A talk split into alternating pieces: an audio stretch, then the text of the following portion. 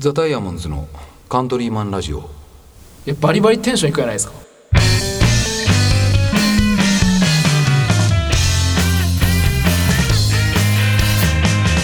はい、どうも皆さんおはようございます。こんにちは。えーザ・ダイヤモンズのカントリーマンラジオです。ボーカルの青柳です。板の上高木です。ドラム笹山ですそして今日もゲストでエッグ矢沢くんです。お久しぶりですおかえり。ああ先週出てるからお久しぶりの人もいればそうですね。えー先週ぶりの人もいますけど。まあ先週も高木へのね、えー、エッグ矢沢くんに対する高木のアンサー、はい。その高木のアンサーから、はいを経てまたエッグ矢沢くん。とはい。高木くんの話でしたけどね。はい。うん。はい。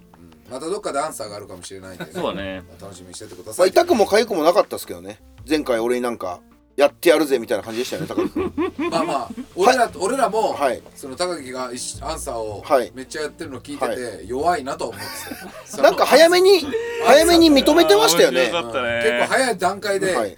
ここは認めるみたいなのがすごい、出てきた気いやあのもうちょっとこう否定否定したり、はいはいはい。なったりしてくれたらいいんやけど、いやまあまあま高木君の話ばっかしちゃったんでちょっとさださんタイの話する前にちょっとさださんの話もしとかなきゃなと思うんですけど今回僕3ヶ月ぶりにタイからまた帰ってきたんですよ。もうタイに住んでるんですよねほぼ。で次帰ってきてからはあ次タイにまた戻りますけどそっからはもう基本帰ってこないんであっちが正式に移住先になるんでやっとビザとか取って。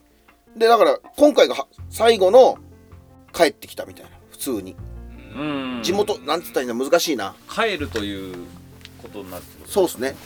次からは次からは遊びに来るじゃないけどこっちが旅行先になるようなことになるっていうパターンなんですけど、まあ、それでとりあえずだから最後にさださんと温泉旅行行ったんですよ。さださんの家族と。これどこまで全部言っていいのかな？大丈夫かな？でもちょっといきなりだからあれですけど多分言っちゃいけないことないはずですけどあのー、なんだっけ？今旅割みたいなのやってんじゃないですか、旅行割旅行支援割、みたいな。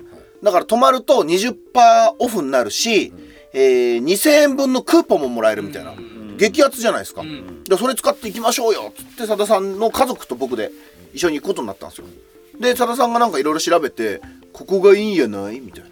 いろいろ教えてくれてあよかったよかった。じゃあこれ旅割りも使えるしそこ行きましょうっつって。でさださんじゃなくて僕も僕が取るっつってさださんあの忙忙しくはないけど、まあ、とろいからさださん。だから俺が予約しますって言って俺が全部予約してあのなんだっけあのワクチン打ってるかとかワクチン3回打ってなきゃいけないんですよ。で打ってない人は陰性証明書かなんかを普通に考えたら陰性証明書なんかめんどくさいんで取るの。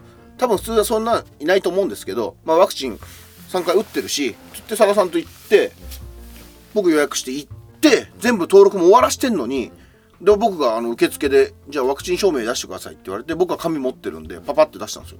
そしさんが「いやもっとらん」えー、忘れてきたんですか?」っつったら「いやもともと持ってない。もっとらん」みたいな「いやさださん読みましたよね」っつってあの「送りましたよね」っつって「読んでない」「わからん」みたいな。なんかもうもうやばいや、割引使えなくなったみたいので結構さださんなんか一瞬ピリッとした感じするんですよ。いやあんたが忘れたんだろっていう感じだけどちょっと一瞬ピリッとしたんですよ。いくら変わっちゃうのみたいな多分頭で働いたんですよ。だから2000円かけるさださんちは子供嫁えー、なんだっけ？奥さんか。いや嫁子供じゃない。さださん嫁子供だから2000円ずつのクーポン。6000円のクーポン。でさらに20%引きでいくらずつか分かんないけど大体2000円ずつぐらいなるから、まあまあでかいじゃないですか、1万近く変わるから、さださんピリッとして「え？っ?」てなって俺もう店員さんに慌てて「すいませんこれ本当に打ってるんですけどどうしようもないんですかね?」って言ったら「いやーちょっとあただマイナンバーカード持ってますか?」って言われて「持っちょう」ってなってそれをなんかアプリでで店員さんにもっちょあいやいや俺に俺に 俺にですけど であマイナンバーカードをなんか携帯でアプリ取って移せば出るらしいんですよ何回打ったかって登録されてるから。あよかったよかった。あじゃあ俺俺のセリフかそれは。よかったよかったってなってさださんちょっと早くやってくださいって言ってで奥さんと二人でそれやってで奥さんはさださんに任してたから知らないんで何も。で奥さんとさださんマイナンバーカードでピピってやったんですよダウンロードして。で子供は打ってなくてもいいんで子供はもう最初から無条件で適用だけどで奥さんのやつ俺が携帯やややっと俺がやったんだな確か。俺がピピピとかなんかやったのかな。で3回って出てきて奥さんこれ3回打ってますから大丈夫ですよね？って店員さんに言って「ああこれでもう大丈夫です。よかった」って佐田さんが俺にパッて携帯見せてきたらワクチンのところに2回って書いてある。え佐田さんなんですかこれ？っつって。3回打ってんですよね？っつったら「いや2回しか打っとらんばい」いや佐田さんは読んでななんでちゃんと見なかったんですか？いや別にこれで大丈夫やと思ったっつって佐田さんだけ適用外。あよかったですよ。俺全員適用外になっちゃうかと思ったから最初。焦ったけどあの佐田さんだけ適用外。っていう感じであの佐田さんワクチン2回しかまあ別に1回持ってない人でも何でもいいんですけどただワクチン接種が条件だっていうのまで俺送って全部読ん読んでくれっつってんのに何も読んでなかった何も読んでなくてもいいんですよ。3回打ってりゃ。でも2回しか打ってないから 適用されないっていう。でなんで2回しか打ってないんですか？って言ったらもう2回で十分やと思った。まあそういう意見もあるじゃないですか。もう2回打ってまあまあまあ。3それは自由やきそうだって5回打てとかも今なってるんですよね、そこまで打つ必要があるのかって僕も思いますし、僕も3回しか打ってないし、で佐田さんはなんか嫌だったらしいんですよ。3回目はもう。もうなんか多いから嫌だっつって。まあ怖いっていう気持ちもわかるじゃないですか。なんかよくわかんないし怖い噂も聞くしワクチン怖いとか危ないとか。だからそういうのがあったのかもしれないけどまあじゃあまあそういう考えがあるなら打たなくてもいいんじゃないかと俺は思ったんですけど佐田さんがその後に「でも割引効くんやったら3回目打うち行こう」っつって。何の信念もないたった3000円か4000円のためだけにあんまり打ちたくないかったワクチンを打とうとしてるっていうだか まあねまあね陰性証明ねもらえばいいしね。ら陰性証明もらうの多分めんどくさいんですよ。何日か前とかですとか検査しなきゃいけないから病院行ってとかで何千円かかかるでしょ？いや無料のやつがあるね。紙もらえますそれで。多分もらえると思う。あもらえるんだ。なんかうん。え気を取っとき。いやまあ、はい。もうね佐田はほんとさ、はい。もういやもう俺もそういえば今思い出したって話一個あったけど、はい。もうそれ言い出したら、はい。もうめちゃくちゃ長くなる気、はい。タイの話しようあまあ。うめっちゃ佐田のに関してはめちゃくちゃ俺も、昨日まではい。出張で一緒やった。けど、あそうか。まあ、今回もい,、まあ、いろいろと飛び出したけどさ。だけどだけど、まあ、もうそれ話し出したら、はい。もうきりないし、まあ、そのちょっとディテール細すぎて、はい。みんなに多分伝わりづらいから、はい。とりあえず次回予告やったタイの話をしようよ。はいはい。まあ、佐田さん佐田さんまたあの飲みすぎてなんだっけ？前回俺が一緒に行った時も四国に。佐田さん飲みすぎてぐってぐでになって管巻き始めたからその地方行った時にその地方の偉い人に管巻き始めたんですよ。だからもう で笑ってるからいいけどその人はね俺が突っ込んだよ「お前何言ってんだよ」って佐田さん突っ込むから「お前ら面白いな」っつってその地方の人が笑ってくれましたけど、俺も佐田さんに水飲ましたんですよ。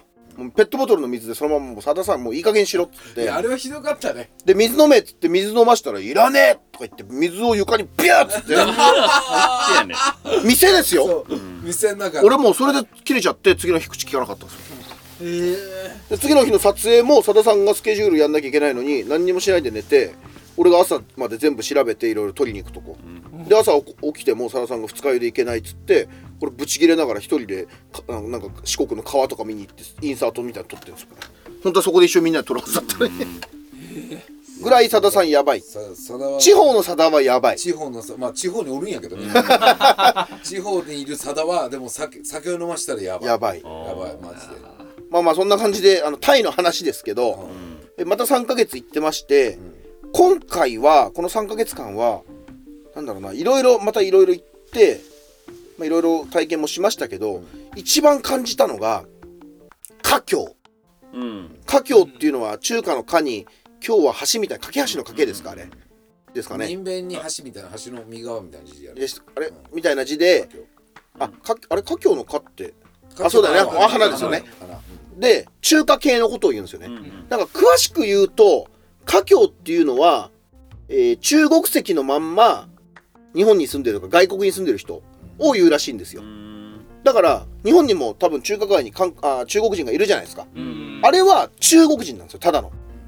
華僑っていうのはあのなんだ国籍そのままで中国人として生きてる人他の国で。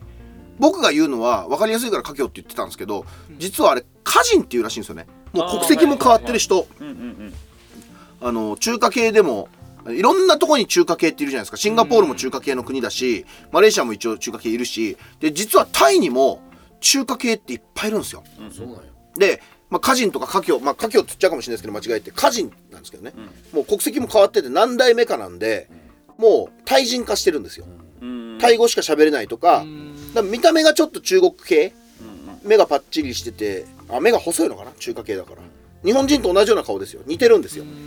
でよくよく見てくとタイって金持ちと貧乏の差が日本より全然激しいんですよね。うん。もっとなんだろう階級社会というかいうのがはっきりしてるんですよ。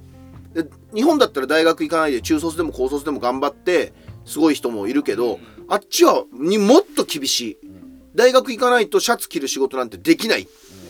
絶対じゃないけどねっていうのがもっとはっきりしてるぐらいあのーだから今今時タイなんかまだ発展してる途中だったのにあのーちゃんとした家庭は子供一人しか産まないんですよ。で一人の子供を大学まで行かせていい教育させるっていうためにそういう風に計画し始めちゃったからタイなんてこれからの国なのにまだまだ伸び伸びてきてもうこれからだってとこなのに少子高齢化始まっちゃったの。えであのービビジネスじゃなくてなんていうんだっけそういうの経済か、経済的にもい確か止まってしまった止まっちゃったんじゃなかったかな。伸び続けてたんですけどすごい勢いで。人口も止まっ人口もとよくわかんない。俺もそこまで詳しくは調べてないなんとなくでしか見てないからそこまでさわかんないけど。子供一人だけ作ってその一人にフルベッドってことだよねそうですそうです。教育やらお金はね。そうです。だから子供の教育のために引っ越すんですからね。地方はかまあ日本もちょっとそうかな。東京の方がいい教育受けられるかもしれないじゃないですか多う分ん。イメージまあイメージはね。であっちも田舎だと見てると田舎とか学校結構ひどいんですよ。でコロナの最中とかも小学生たちの勉強あのなんつうんだっけ？家の宿題みたいなのであのテレビ電話の勉強なんていうんですかそういうの。テレビ電話のオンライン授業？オンライン授業か、オンライン授業とか見ても俺やってるから見たんですけど、紙ペラ1枚1日だけ。で先生もやる気ないしもう結構ひどいだからちゃんとした家の人たちは田舎でもみんな私立に行かせるんですよ。うん。で私立もちょこちょこちょこちょこ近くにあるんです。でそういうのを見てたらなんか差が分かってきたんですよね。今までは子供同士の差なんて分かんないしみんな可愛いとかこいつは元気だなとかだったけどちゃんとしてる子のとこの家は小学1年生でも真面目というか挨拶とかもちゃんとしたり礼儀もちゃんとしてて静か。でもそうじゃないところはうわーみたいな。これ買ってあれ買ってとかうわーみたいなあこんな差があるんだっていうのが徐々に長くいると分かってきて、でそれで今回新しく分かってきたのがその家人。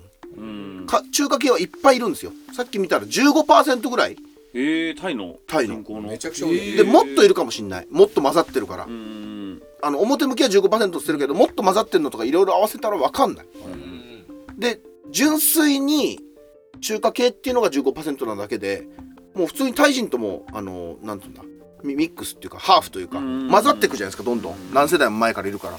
だからいろんなとこにもう入り込んでて中国人として見なされてないんですよ。あの同じタイ人なの。全くもって。だから別に外国人っぽい扱いは一切受けないっていうね。ほタイ人見た目だけ中華系。でそこの人たちを見ていくと頭がめちゃくちゃいいんですよね。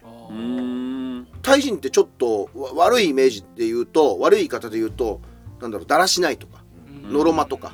暑い国の人って結構そういう人たちが多いんでうんお国柄が。でもしテキパキしてる人とか見てると気づくと中華系だったりするんですよ。分かって気づいてみると。うん。だから中国系ってやっぱすごいんだなって思ったんですよ。いろんな国で日本でも根付いてるしアメリカにもいるいしね。でキューバに俺行った時キューバにも中華街あるんですよえででもねキューバはなんか一つの民族が集まるとあの反乱を起こすかもしれないってことでキューバの政府がばらけさせたんですよ確か。だから中中華系もバラバラにされたからあのそんなにまとまってないんですけどあタイもだから別にまとまってないけどあでも中華街あるし中華街って言ってもでもそこにいるのは全員もうタイ人。中華系タイ人家人ね。ななんでその優秀です？優秀っていうかその。はい、でそれで俺なんで優秀なんだろうと。で自分もあっちでビジネスをやるっていう上でタイ人と関わっていかなきゃいけないから人間をちゃんと見ようってずっとこの1年ちょっと前からタイにいてずっと思ってたんでで最近やっとその中華系にたどり着いてそれを今自分の中で勉強してたんですけどあのーあっちは救急車がほとんどないんですよ。国の救急車が。ちゃんとした公的なものが。全然足りてない昔なんか日本が教えたかなんかしてがこういうふうにやりなさいって教えたけど結局できなかったと。で政府がちゃんとそこにお金を使わないみたいな。だから政府が悪いらしいんですけどだからあのでもそそれで助けられないと死んじゃうし困るじゃないですか、うんっていうので中華系の人たちがあのレスキューを始めたんですよ。ボランティアで。だなんとか報徳堂とかなんかね漢字で書いてあるんですよ、パトカーじゃない救急車か。救急車に漢字が書いてあるんですよ。それもボランティア団体。団体。へなんかいろいろきな臭い話もあるんですけどね、お金もらってるとかお金死にかけた人の事故の人からお金盗んだとか。多分事実としてあるんですよそういうことは、悪いやつもいるから中には、ですごい数いるんでレスキュー隊もいろんなチームがあって、でそこ同士でライバル同士で殺し合いしちゃったとか。半分同士で。うんどっちが先になんかね噂話だから本当のことはこれ分かんないんですけどむ今はないと思うけど昔はその早く着いた人がお金をもらえるみたいな。ボランティアだけど。でだからみんなぶっ飛ばしていくんですよ。ーうん。もう俺らがだから事故も起こすんですよ。救急車だけで、っていうぐらいなんだけど、まあ、とりあえず一番最初は、えー人がやりたくないことをやろうっていうことを、ん。移民の最初の頃の中華系が考えたらしいんですよ。で死体とかそういうのは普通の人触りたくない、ぐちゃぐちゃのとかね事故とかってなるからそれとかをリヤカーかなんかで運ぶ仕事みたいのをボランティアでやり始めたと。でそういうことをやって一番最初に来たばっかりの頃は中国人なんてっつってバカにされてたと、あいつらよそもんだバカ野郎だみたいなこと言われてたけどそういうことをいっぱいやってあの中国人だけどあの認められてったと。うん。自分たちでそういうことを努力して認められて今の家人があるんだと。だから俺なんかユダヤ系とかかユダヤ人とかと通ずるのかなと思ったのがユダヤ人も迫害されてきた人生じゃない？人生っていうか運命じゃないですか今まで。だからなんだろうそういうとこにいるから逆境の中でいろんな穴を見つけて隠れたりとか賢く生きなきゃいけないってことで俺すごい賢くなってったんじゃないかなとも思うんですよ。あとはバカなユダヤ人は多分殺されちゃったと。言い方悪いけど賢い人しか生き残れなかった。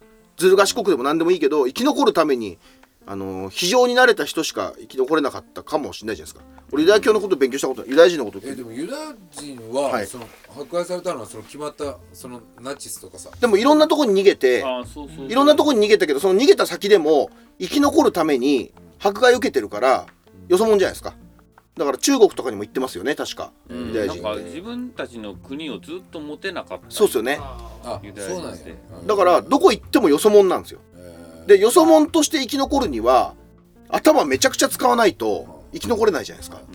でだダメな人は死んでっちゃうというかまた省かれてっちゃうけど頭いい人だけが生き残れたと。僕ユダヤ人のこと一切勉強したいんで適当に言ってますけどみたいな感じで中華系もそうやって移民したことによってなんだろう差別を受けたり認められないからどうにかして生き残るためにうんやってったと。で今タイのいろんなビジネス系お金系牛耳ってんの中華系なんですよ。あそうなんやねえどこまでかは僕も分かんないけど見てる限り結構そうでで前の大統領首相とかが、あのー中華系なんですよ。その前も中華系かな。でその頃はその頃でそいつら叩かれてクーデターとか起きて追い出されちゃったりしてるんですけど今になってやっぱあいつの方が良かったみたいな。ビジネス的にはあの中華系の人のおかげでタイは成長してたんだと。で2014年ぐらいにクーデターが起きて今軍事政権になってるんですよね。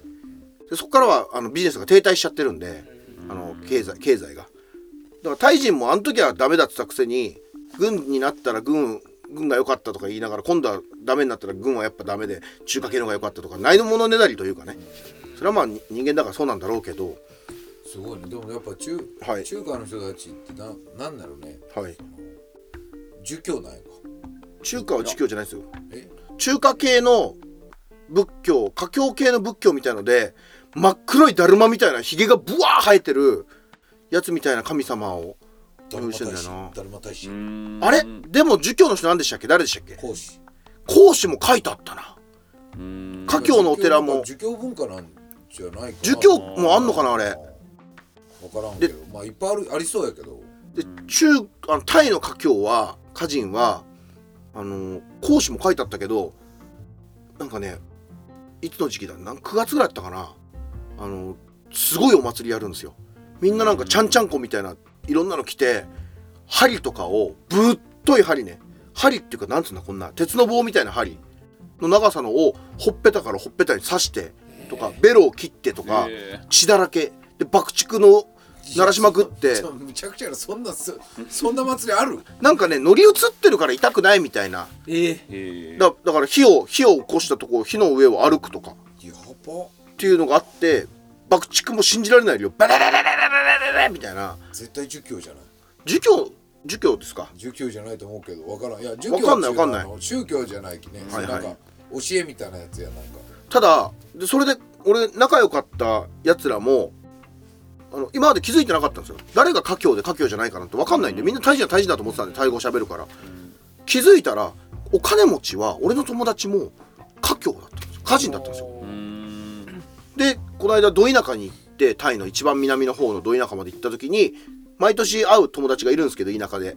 でそいつは僕ちょっと金持ちの部類なんだろうなと思ってたんですけど家行ったら爆裂の大超豪超大豪邸。でいろいろ詳しくタイ語も前より喋れるようになったからそいつらは田舎のやつらだから英語も喋れないから僕の拙いタイ語でしか会話できないんでちょ毎年行くたんびに俺のタイ語が上達してるから少しずつ情報が増えていくんですよ。で今回行ったら前エビの養殖してたんですけど、そのエビの養殖がどうやらすごい金になると、まあ、かなり難しいらしいんですけどちゃんとそいつらは代々やってるからいけすが何十個100個ぐらいあるのかな。すごいね。でなんとなくだけど毎月何百万ぐらい。4シーズンあるらしいんですけど4シーズンを12ヶ月で割ったら毎月3400万ぐらいは稼いでんじゃないかみたいな。詳しくは分かんないけどで車も何台もあってバイクも何台もハーレーとかもあって最新の車とか。あこんなすごかったんだって思って気づいたらそいつも家教なんですよ。で僕は仲いいそいつらのグループも全員家教家教でつるんでる。なんかでもあれがあるんかもね。なんか成功の秘訣みたいなのがさあのタルムタムルードの教えだっけ？でね。チャミユダヤ教のそのタルムードの教えみたいなの俺読んだ。はい。はい。はい。なんかまあまあまあうっすらしか覚えてないけど、やっぱこうななんかこうお金を大事にしろとか,、はいはいはい。なんか本当極端なんで言うと、はい。借金は7年間までしかするなと、はいはいはい。あのー借金をお金を貸してはい。7年間までしか返済をもらうなみたいな。はいはい。それ以降はもうもらうなみたいな。はいはい。要は帰ってこんくても、はい。もうもらうなっていう、なんかルールがあったりとか、はい。あるよでそれそれがゆえそうすることによってけお金が回るからみんながそのルールを守ることでだからけその経済回るみたいなそこユダヤ教のタルムタルムードの教えみたいなそういう、はい。黄金黄金の教えみたいなのがあって、そうなんかでも彼らはそれを徹底してるからビジネスで成功してる人が多いみたいな、すごいよ。教育がすごい。なんかなんかもう覚えてないから適当に言うけどもしもなんだっけな食べ物に困っても本を買いなさいみたいな例えばね。その場で飯食ってひひもじいからって飯買っちゃうよりも本買った方が今後のためになるよねっていう。今今の上をしのぐよりも先のことでもっと大きい金を稼げるようになって安定しなさいみたいな感じで例えばそういうこと。まあ本当収入の3割とか1割は必ず募金しろとかへえそこまで徹底してるみたいな。なんかあのなんかあるんだと思う。そういう法則が彼らなりの。その、成功するためにとかいう世の中よくななって自分があのと富を得ていくためのなんかほあれがあるんだと思う。いいよ。そううのタムルードだったかタルムードだったかの教えって俺も結構読んでたけど、あのーなんかねなんだろう俺たちがなあなあにしてるようなこととかをしっかり書いてある。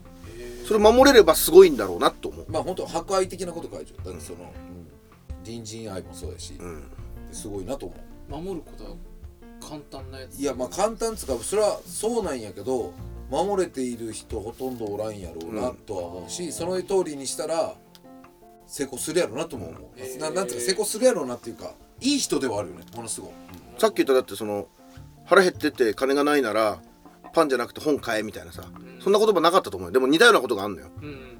だから本買わないじゃん絶対。まあね。コンビニで買っちゃうじゃん飯。うんうん。みたいなことだよ。だから貧乏人ほどコンビニの弁当買うみたいなのあんじゃん。ああまあそうね。ちゃんとした人は自炊したりいろいろ考えるけどお金ない人ほどお金遣いが荒いというかコンビニのお弁当とかってさちょっと割高じゃん。本来は。うん。コンビニの人に言うのは悪いけどね。コンビニの働いてる人に言うのは悪いけど。でもな分かるじゃん言いたいことは。美味しいしあれだけどなんだひいざって時に食うものというかさうんだろう。毎日食うもんじゃないじゃん本来。外で食うもんとか。だからなんかそその辺のことを書いてあるよ。コンビニの弁当食うなってタムルの教えに書いてある。それもそれはないやろ書いてない書いてないでもエッグもさそうだけどさ、はい今からさ、はいタイに移住するわけやん、はいはいはいでこれがさはいかその家人の人たちってはいはいはい何世代も前に、はいちょっともうちょっとそのね国が豊かじゃない時にさ、はいはいは移住してきて、はいでそこで何何かしらをはい。して生き残っていかないけんっていう、はい。心持ちでさ、はい。やっていきよって、はい。でそうこうしとったらさ仲間が来るわけやん。はい。やっぱ助けるよね。はいはいはいはい。ただね世代が違うみ何世代かななんて言ったらいいんだろう。例えばじゃあ、うん。200年前に来た時代の人たちうん。と、100年前に来た人たちと、うん。最近来てる中国人もいるわけじゃないですうか、んとかはあ、まあ、200年前と100年200年前いたか分かんないですよ。うん。昔の人たちももう一緒になって混ざってタイ人中華系タイ人になってるけど、ん。今来てる中国人はもう別物なんですよ。ね。今来てる中国人はもともとあるタイの中華街にはあの店とか開かないんですよ。もうタイ人だけあ中華系だけど私たちはタイ人ですなんでうんタイにいる中華あ中ー国系は、ね。うん。でも本当の中国人が来ても別に仲間でも何でもないんですよ。別物なんで。うみたいな感じですね。なるほど。はい。なんか俺ブラジルに行った日系人のはいはいはい。方たちはい。も多分そんな感じなんやろなって今ふと思ったんですはいはいはい。俺らが旅行で行ってもさ。はいはい同じ日本人って思ってないやろうしねらヌートバーですよ今 WBC の。うん。あれもだってお母さんが日本人なんですよね。そうそうそうそう。ねかといって日本語も喋れないしうんあの俺らが「お日本人じゃん!」って言ってもヌートバーからしたら多分アメリカ生まれアメリカ育ちだから母親が日本人なだけであってあまあ国籍はあるから出てんだろうけどアイデンティティは多分アメリカですもんね。みたいな感じやな大阪直美とかね。大阪なおみの話は出さない方がいいよ。あそうなんナイーブだからねそっちは。国籍の問題もナイーブだしさ。さすがに。ヌートバーとかだったら別にいいけど。さすがにダメだよ。王さんはね王さんも中国人台湾やったっけ？台湾であのお母さんは日本人で、でお父さんがやっぱこうその戦後じゃないですか。うん。王さん生まれたの、うん。で戦後でやっぱこう日本で生きていくためにうん。やっぱこういろいろやっぱこう王さんいや今人格者としてこう出来上がってますけど、うん。そのお父さんがやっぱすごい厳しかったり、うんうん。あと周りにの人に対しての気遣いとか、うんうんうんそういうのがやっぱすごくもう日本人以上に気配りができるようなまあそうだよね。だからよそもんだからさ言い方悪いけどね。よそもんとして来てるわけだからもっと日本人よりも良くしなさいってことだよね。でだからその王さん、うん。中国人。で小さい頃から育ってるけど、うんもう周りからもなんかこうそんな中国人だとかそういういじめとかなんかそんなの全くない、へえむ俺らの頃じゃないんだからさ昔なんて石とか投げられるんじゃんね。そうそう。中国人とか韓国人っつって。そのおかげで王さんは日本人としてのアイデンティティをしっかり持ってたわけ、もう日本人よりも。私はもう日本人ですっていう気持ちだよね、王さんはね。そうなんか俺今回思ったのがでその華僑の友達にうまい飯飯屋教えてくれっつってうん。聞いて行ったんですよ、でそこで飯食ってて、ん。教えてもらったとこ超美味しかったから、今食べてるよ美味しいよっつって送ったら会計頼んだら払われてますって言うんですよ。えー。俺が食べに行ってるって連絡したのを聞いてそこにお店に連絡して俺につけとけっつって俺払わなかったんですよ。おっさんとかじゃなくて2個上ぐらいの人ですからね。で友達ですからね。で俺もすぐ家まで行って「おい何してんだよ!」っつって「びっくりしたよ。嬉しいけどあの悪いよ」みたいな。でもそういう悪いよとかの感感覚がないんで日本人はそういうのあるじゃないですか。ああっちはそういうんじゃないんですよね悪いよとかごめんなさいって言っちゃうけどこっちは、うん。なんか気使わしちゃってごめんなさいじゃなくてあっちでは、まあ、外国では多分ありがとうなんですよねそれは。みたいな感じでだからとりあえずまあごめんねって言いたくなっちゃうけどまあありがとうありがとうっつって。すごいだからなんか俺その辺の豪快さ華僑の人たちってやっぱ豪快でうん。仲間に対する意識がめちゃくちゃ強いんですよね。うん。多分もう何世代も行ってるから迫害も受けてないし差別も何も受けてないけど多分さっき言ったあのタムルードの教えみたいな感じで先祖代々多分そういう流れが来ててうん。もう仲間には見境なく助けてやるじゃないけど豪快に行けとか。なんか俺それを見てあ俺も学ばなきゃいけないなと思って。だそうやって生きてきたから中華系の人たちはタイでなんとかなんつうの地盤を築いてうん。さらにはうん牛耳ってるって言い方は悪いけどもうタイ人だからうん。中華系があのー中枢にいるんですよねお金の。いやでもそれめちゃくちゃわかる。うわ全然わかるっちゅうか、はい。なんかこうし社長になって、はい。お金の払うタイミングがはい。スキルいるなって思うよ、あースキルがいるってことですよね。うん。はいはいはい。あの払い額じゃないよね、はい。い、やもうなその出す側になって分かったけど、はいみんなでご飯食べよって、はい。あいいよいいよいいよ。俺がもうあの一番上やけど俺出しちょこうっち、はい。べまあ一番それが中央中央ちょうど、はい。ちょうど真ん中がそのやり方や、はい。うんこれこれでやっぱねどどういう払い方をはい。どのタイミングでするかで、やっぱなんかこう相手に気を使わせる度合いとかね、はいはいはい。感謝される度合いとかまあ強いてはあとはそのその総合的に粋な度合いっていうのがすごい変わってくるなってめちゃくちゃはいはいはい最近思うこと多くて、あの何でもかんでも出すだけやったらダメやなとも思うし、ここは逆にミス、あのー糸目つけずに出さなダメやなとか、はいはい。結構細かくあるなってことをこの1年で気づいた。めっちゃ難しいお金のお金をもらうことよりもはいはい。払うことの方が難しい。だき矢沢はい。とかとさ澤さんとかでもそうやけど、はい。まあ後輩とご飯食べ行ったりはいだったりしたらさ、払うやん。はい。時まあまあそんなん別にいいけど、はい。例えばその会社の人たちとか取引先の人たちとかではい。飲み行って、まあ多分俺が出した方がいいやろなっちゅう時に、どういう名目で俺が出すかとかね、はいはいはい。あなんて言って出すかとかね。どのタイミングで出すかとかね。払う方なのに払う方が気使うんですよね。そうそう。めちゃめちゃ難しい。だから今の矢沢の友達の話聞いて、はい。あすごくはい。心得てるんやなと思った、あのーうん。一度も払ったことないですもんね。俺その町行ってそいつらと遊んで「いや払わせてくれ」って言っても誰も中華系のやつら俺に払わせないですもん。だから俺お土産いっぱい買ってったりしますけど。あうーんあでもそのお土産捨てようかもね。いらねっつって。何あげたっけ俺お土産捨てるもんじゃないですよ。だって釣りが好きなやつらに釣りのステッカーとかそういうの持ってってるんですから。喜ぶやろ喜ぶめちゃくちゃ喜んでます。だから日本が好きで日本にも来たことあるんですよ。うん。だから次行く時だから俺もうそんなことしてもらったから結構高いお土産そいつには別で買ってこうと思いました。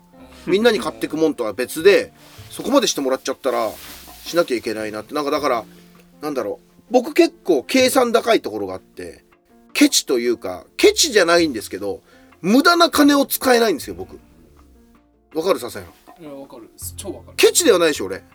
そうそうそう。ケチではないじゃん。ちゃんと払うしうん。おごる時はおごるけどなんか無駄な金を1円も使えなくてこの間、えー日本に帰ってくる直前ですよね。空港行く直前に飯食って、えー飯食い終わった後にコーラ飲みたいなと思ったんですよ。で店で頼んだら、まあ、じゃあ100円だとしましょう。でも目の前のコンビニで買えば50円なんですよ。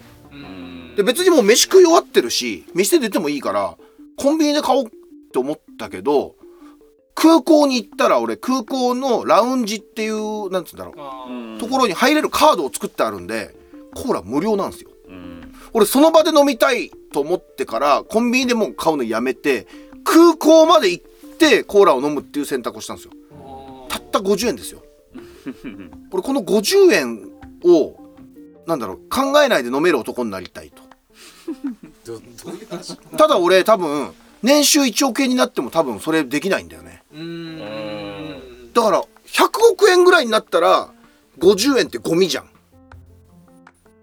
それはゴミでしょ？100いやいや、まあ、僕まあ分からんけどね。それは分からんなんとなんですか？俺あれ変な変ないやいやあれでも炎上すること言いました？いやいやいやでも1億円100億円になったら、はい。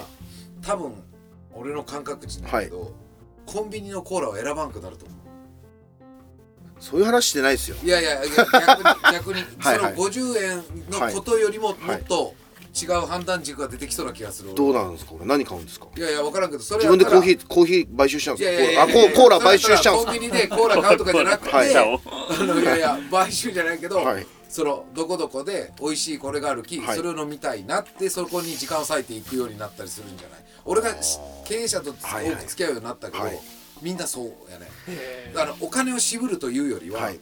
あいやそれを選ぶんだったら、はい。ここのこれをちゃんとしっかりといいものを選選びたいねっていう人がやっぱなやっぱいらいらっしゃるかなって感じよね。ちょっとこれ説明が難しいんですけど僕も最近ワンランクちょっと上がったんですよ。昔に比べたら。あ あ昔に比べたら上がったんですよでもなんだろう例えば前だったら、えーさっき言った佐田さんとのホテルの話ですよね、前まで5 6千円のもう安いホテル。行って食べ放題。バイキング。給食レベルですよ。でもそれでも楽しかった。温泉で、大学時代にそれを先輩に教えてもらって大学のみんなで行ったりするようなとこですよ。それ結構いい年になっても僕行ってたんですよ、もうそこしかそこが一番安いし、うん。でも客層も悪いし。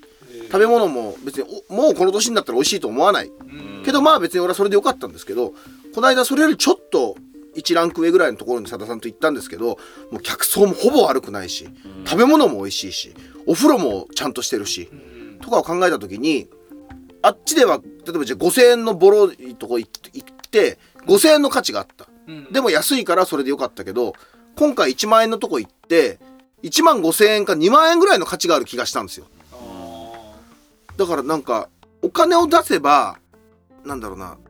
もっと価値があるものを得られる？とかそういう感覚が分かってきてなんだろう。例えば30円のさプライベートブランドのコーラあんじゃん、うん。あのスーパーにある。うん。一番安いですよ。うん。ああれでも別に飲みは我慢できるけどまずいじゃん実際、うん。美味しくないじゃん。コカ・コーラが一番美味しいんだからさ。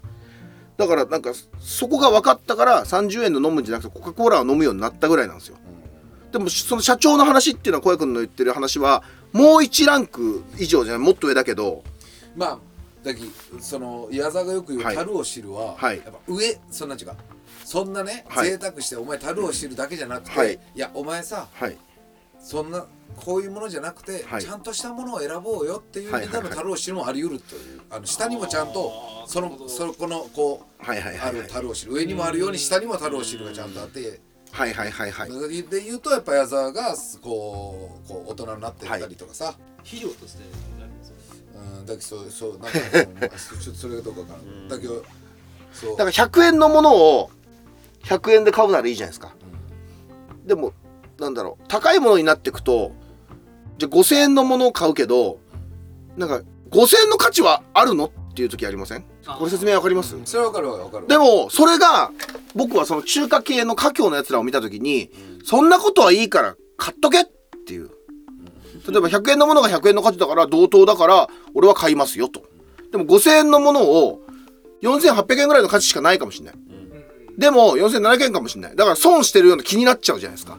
でもなんかその中国のやつらのやつを見たらなんかいいからもう友達の店なんだから買っとけみたいな感じがするんですよ。仕事に対してはめちゃくちゃシビアだったんですけどね。仕事になったら友達のやつも関わらないって言ってました。友達でもそういうことはしないっつって。でもそういうなんかとなんだろう。仕事じゃないところで豪快さ。だ樽を知るっていうのが僕のすごいモットーではありますけど樽を知るだけじゃなくてなんだろうな。み見栄を切るじゃないけどなんかそういうのも必要なのかなっていう。男男としてみたいな。そうまあでもあるとは思うよ。やっぱうんまあその何が正しいかわからんけど、はいはい。かっこいいなって思ったんですよ。だからとにかく単純に。だからかっこいいことはしたいなっていうことですよね。だから俺笹谷がね、はい。そういうのを最近やっぱはい。この1年すごく勉強させて俺もらってて、笹谷から。いやいやいやいやでいや笹谷から全く勉強させてもらってない笹谷から。でなんで？一番このお金の払い方、はい。なんなんやか。なんなんやかこのお金の払い方っていうのが一個ある。やん、はいはいいろんな人が俺にはい。お金を払ってくれたっていうか、はい。一緒に食事をしたり、はい。その何かを買った時にはい。払っていただくわけはいよね、まだ俺未熟未熟やきまだ若いからですねもっと上の先輩から。うん。でそれにやっぱあうわもうすぐ粋やなと思うこともあるし、ああのあ難しいよねもら、はい。払うのはと思う。いろんな局面あるんやけど、はい。もう笹山っつうのって、こいつの払い方がちょっともう今でも俺よくわからんのやけど笹屋のコンビニに行ったら、はい。コーヒー持ってったら笹屋がなぜかそのカード出してそのコーヒーの支払いをピッチする まあまあでも。笹谷の7個でね。大丈夫です。大丈夫です。っつってピッチして笹屋がコーヒーを払っといたんでみたいな感じでくれるんよ、はい。うんそれがなんかこうまあまあ。俺の中でははい。はその100円やし。はい。けどやっぱ後輩に払わせてって申し訳ないなと思うんだけど、なんかその「あこのあのお題はもう大丈夫です」とかい。うのでもなく、目の前で笹谷がそのレジに対して俺俺側のはい。ピッチするところに自分のカードを手で回してピッチしようの見て、はいはい。そのこれこう目の前に支えの手があるわけ、はい。レジそれそれ見た時にもなんかそう払わなっていう気持ちもあるし。それあありがとうっていう気持ちもある、はいはいはい。申し訳ないありがとうっていう気持ちがあると同時にいやこの払い方わざわざせえなっていう気持いちもあるし。やいやいやでもさすがに歌人だもんね。だから家人あ家人はこういう払い方するそうですそう。ですあれあれあれなあその毎回これおごられようんやろうけどこれなあんと思って。システム分かってないきさこっちはさ。俺毎回だってでも今こそこうはやってないですよ今はもうお対応大丈夫ですみたいな。そうです。俺が後でやってくる。あ違うやり方があるんだ。あの7個カードで支払いときなの。させないのね。今ピッてなんかやるじゃん。今ペイペあペイペイなの？まあ何でもいいよ。イ いやまあまあまあ。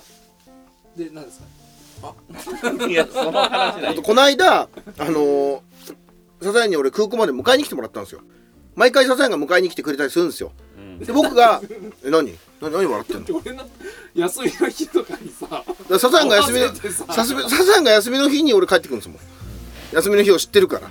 でまあ違う日もあるじゃん。今回違ったけどずれたけどね。一日ずれたけど。そんで迎えに来てもらって「あのー悪いからありがとう」っつってごあのご飯食べようっつってご飯おごるよって言うと「いやいや帰ってきてくれたんだから俺が払うよ」とか言うんですよ。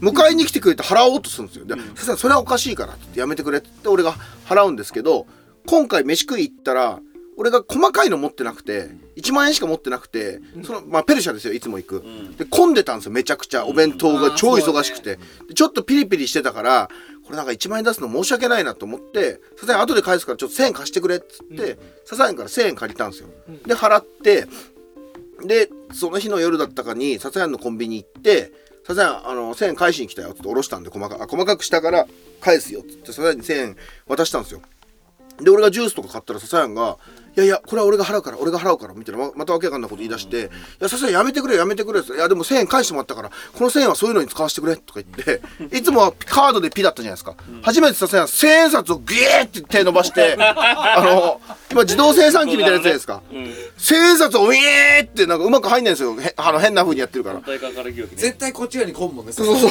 で笹谷はそれでジュースをおごってくれるっていう。あれやめてくれる本当にもう出す気自分いやでも笹谷は歌人ですから。あそこでそこで小谷君がやめてくれとか悪いとか言っちゃダメなんですよ。そこはやっぱりありがとうって言わないと。さっき言われた通りです。で歌人を見習えってことだよね笹谷はね。ごめんとかそういうのもうちょい払い方上手くなってくれる。申し訳ないけど。払い。方下手くそすぎて。さ気使うよこっちがで出てけって言えばじゃんもういいよいいよいいよ。で出ちゃって出ちゃってっつって。もういらないいらない。出ちゃって出ちゃってまあまあそういうだけうまい払い方が、はい。いやそろそろ年齢的にできるように歌人のようにね。そうですその歌人の人の俺やっぱすごいなと思ったのは、はい。あ払い方が綺麗だなはいはいはいはいはい。めちゃくちゃ思った。払い方の綺麗さってうん。本当あの今日俺がおごる気っちゅう一言も、はい言わんで払われちゃう方がやっぱ綺麗やん、うん。気を使わせないでってことそうですよね。であの出た後にいくらやったっすか俺払います俺払いますよっちゅうこう。言わせないってことですそうよね。そう言わせ俺さだに毎回言わせてしまうんよ、笹谷さんポーズですけどね、うんまあね。だから財布の中に金入ってないんだから、入ってないんだから本当に。だけどそれを言わせてしまうはい。俺もダメだなと思ってて、で俺よく使うのがあのさださんは俺年上やき、はい後輩のことから怒った時は「あい。やはいもう青木さんいいっすよ」って言った時ああの自分の後輩のことやってって。いう、はい。はいはいはい、うん。俺は先輩たちにはい。そうしてきてもらったき、はい。で俺はが君に今日おごったのは、はい俺俺がおごったんではなくて、はい。俺におごってきてくれた人たちの縁をそのままつないでるだけだから、はい。うんうんうん今度自分に後輩ができた時にはご馳走してあげてって言うようにしようよなるべく、そんな面倒くさいこと言わない方がいいっすよ。いやいやいや。めっちゃ払おうとしてきた時に、はいはいはいはい、俺じゃねあのそれ俺やないきっつって、はで後輩にそれつないでやってっつって言う,、言うっていう、吉本がそれですからね。そうそうそうそう先輩からおごってもらったから後輩に結構俺がの業界というか、はいはい。もうやっぱりそうそうはいはいはい。うんやっぱ上にしみんなしてもらってきとるからそのままそれに後輩にしてあげるっていう。タルムードですよタルムード。俺たちがもう40歳手前でもうすぐ40歳じゃないですか。うん。なのになんかそういうなんつうんだろう。なんつうの渋いことが苦手っていうのがちょっと嫌ですよね。いや結構難しいわやっぱ。どうしよう。だから俺らのイメージしてた40歳だったらそれできたじゃないですか、まあまあまあまあ。でも俺たちもうすぐ40歳なのになんかすごく遠く感じますよねあの渋さ。ん。白髪もあんまないし。なんかもっと白髪あってひげも生えてるはずだったじゃないですかなんかあの胸ポケットになんか赤いあのなんていうの？ハンカチーフ？うん。みたいな入れてるぐらい。どんなん想像しようお前。なんかちょっと渋いイメージですよ。まあもうセカバンみたいなの持って歩きようとみたいな。ねそれがみんな中高生大学生と同じような格好じゃないですか俺ら。服装も。まあそれはまあちょっと時代的なもんもあるまあまあそうですけどね。やっぱでもはい。60、あ綺麗だなって思う人、はいまあい年齢関係ないけど、はい。でもやっぱ60代ぐらいになるとやっぱり多いはいはいはい。印象があるかなっていうはいはいはい。感じがするよね。もうなんか俺ら財布を見せんはいはい。なん。やったら。はい。あなんつうわかる？一緒に食事しよってもはい。その人が支払いしようの俺らは見ない。はいはい。でも支払いは終わってるっていう、はいはい。過人系よね、はい。もうそれはもう支払いの極みと思う、はい。払いの極み。これ思い出したあの詳しくは言えないんですけど知り合いの日本人ですよ、べらぼうに金持ちな人がいるんですよ。もう僕らの想像がつかないぐらいの金持ちの人、その人とたまに食事することがあるんですよ。日本じゃないんですけどタイで会った時に食事するんですけどタイにはその人が遊びに来て僕が知り合いなんでご飯一緒に行こうっつって連れてってもらって奥さんと一緒に来るんですけど払い方めちゃくちゃ綺麗ですね。今思えば。50過ぎぐらいの人なんですけど、奥さんがもうなんかトイレ行った帰りに多分言ってんですよね「お会計」っつって。で奥さんが座ったぐらいに店員が戻って店員が来てなんかファッて渡してそのままカードパッて渡して見えてるんですよ一応。見えてるけど何も言えないんですよ。なんか「ああ払えますか?」とか「あこれ分かったわ。そうこうそういうことじゃなくてやり方じゃなくてこの人に言ったら失礼だって思わせるぐらいのオーラがあるんですねだからもう言えないですもんね毎回。そんな人にえ払えますよなんて言えないじゃないですか。っていうぐらいのやっぱオーラがありますよね。で旦那さんの方は一切金何にも言わないです。俺とずっと喋ってて奥さんが全部勝手に。もうほんと一瞬やけね。支払いのタイミング一瞬しかも。